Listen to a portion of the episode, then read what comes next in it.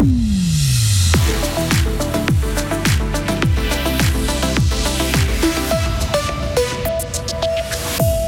Coup de gueule de la part des régies fribourgeoises, les TPF confient leur parc immobilier à une entreprise genevoise. C'est ingrat, dénonce-t-elle, et le directeur des TPF s'explique. Connu pour ses machines à sous, le bar du Piccadilly à Fribourg veut changer de réputation et conquérir un nouveau public. Et bientôt une année que la jeune Massa Amini est morte en Iran, Téhéran craint des manifestations à l'occasion de cet anniversaire. Du gris ce matin, puis du soleil au fil des heures, maximum 23 degrés. Vous entendrez que les prévisions pour la fin de la semaine sont encore un peu floues. Hein. Nous sommes jeudi 14 septembre 2023. Bonjour Karine Baumgartner. Bonjour Mike, bonjour à tout le monde. Quelle ingratitude pour les agences immobilières fribourgeoises. Hein. C'est par ces mots que qualifie la section fribourgeoise de l'Union suisse des professionnels de l'immobilier le choix des TPF pour son parc immobilier. En effet, les transports publics fribourgeois ont mandaté une entreprise genevoise pour gérer ce dossier, ce qui irrite l'USPI. Pour Gilbert Cher, la gestion d'un portefeuille de cette envergure mérite une procédure particulièrement soignée. On écoute la présidente de l'USPI Fribourg. Au moment où vous faites un appel d'offres, premièrement, ça doit être ouvert à tout public et ensuite, que chacun ait suffisamment de temps pour prendre conscience de ce qu'il va répondre et surtout l'ampleur de sa réponse.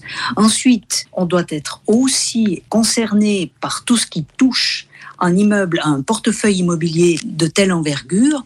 Et en ce moment, il me semble qu'il aurait été préférable qu'on prenne un peu plus de temps pour faire appel à plusieurs agences et analyser de manière impartiale les réponses, voire les auditionner par la suite. Le directeur général des TPF, Serge Collot, se défend. Tout a été fait dans les règles. Il faut peut-être euh, déjà remettre les choses dans leur contexte. Nous avons invité les grandes régies fribourgeoises que nous estimions capables de répondre à cet appel d'offres dans les délais impartis. Euh, nous avons donc invité 10 euh, régies, 6 ont finalement répondu, dont trois fribourgeoises. Elles l'ont fait avec un dossier de qualité. Elles étaient toutes en mesure de reprendre notre parc immobilier. Les critères euh, ont été transparents et communiqués dans l'appel d'offres et, l'évaluation s'est aussi faite selon ces critères.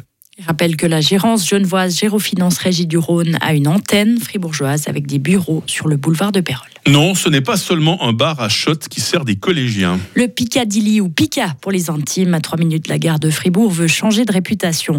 Connu pour son fumoir et ses machines à sous, il changera de nom et de concept dès la semaine prochaine.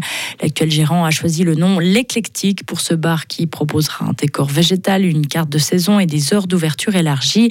Qui sont les clients visés? La réponse de son adjointe Emmanuel Père. C'est vraiment un endroit euh, intergénérationnel, interculturel. On va diffuser tout ce qui est sport, on va faire des événements, euh, bah, les blind tests qui vont rester, mais le concept va un peu changer. Euh, on va aussi faire des soirées jeux de société. Il y aura une bibliothèque aussi, avec divers livres, que ce soit du polar, du roman, du feel good. On continue dans l'intergénérationnel où on, va faire de temps en temps des après-midi ou des soirées thé dansant, où justement bah, où les, étudiants peuvent venir avec leur maman ou leur grand-mère en disant bah, Moi, je vais là-bas pour aller faire mon travail de fin d'études. Je suis posée, tranquille, je bois mon petit café. Et puis, bah, du coup, ils font ça et ce serait cool que tu viennes avec moi. Et ça pourra amener euh, une clientèle, mais tellement diverse. Donc, euh, on a hâte de ça. Le nouveau bar participera à la semaine du goût du 21 au 24 septembre. On connaît désormais les causes de la fissure apparue dans le tunnel du Goethe dimanche. Et ça n'est pas l'ouvrage qui est trop vieux, ni les travaux de percement du deuxième tube qui sont en cause. Il s'agit de tensions dans la montagne qui peuvent soumettre le tube à de fortes contraintes, comme l'explique l'OFROU. Le service sismologique suisse a également enregistré un signal dimanche peu après 16 heures. La longue fissure a provoqué la chute de morceaux de béton sur la chaussée et pour rappel un incident qui n'a pas fait de blessés. Cela fera bientôt un an, Karine, que la jeune iranienne Masha Amini a été tué. Pour ne pas avoir respecté le code vestimentaire en Iran, c'était le 16 septembre 2022. Elle est devenue depuis le symbole de la lutte contre le port du voile et de l'oppression faite aux femmes dans ce pays. À l'approche de cette date, les autorités iraniennes sont sur les dents. Elles craignent une reprise des manifestations à Téhéran. Pour l'heure, aucun événement n'a été annoncé publiquement pour marquer cet anniversaire. Un anniversaire qui intervient samedi, jour férié, pour une célébration religieuse. Il accepte l'invitation. Vladimir Poutine se rendra en Corée du Nord dès que possible. Le président russe s'est fait convier par Kim Jong-un lors d'une rencontre entre les deux hommes dans l'extrême-orient russe. Poutine a réaffirmé vouloir continuer à faire avancer l'histoire et la tradition de l'amitié entre Moscou et Pyongyang. Une rencontre qui a inquiété les États-Unis et l'Occident. Ils craignent que la Corée du Nord livre des munitions au Kremlin. Et comme annoncé par la Maison-Blanche, les États-Unis n'hésiteront pas à imposer des sanctions, le cas échéant, contre Pyongyang et Moscou. Enfin, WhatsApp va lancer Channels, un fil équivalent à Facebook ou anciennement Twitter. C'est Meta qui annonce ça euh, aujourd'hui, que ce nouveau produit est disponible pour les utilisateurs dans 150 pays. Alors, il sera possible de suivre une chaîne, Channel en anglais, de réagir aux messages avec des commentaires ou des emojis. Channel ressemble fortement à un autre réseau de messagerie qui s'appelle Telegram.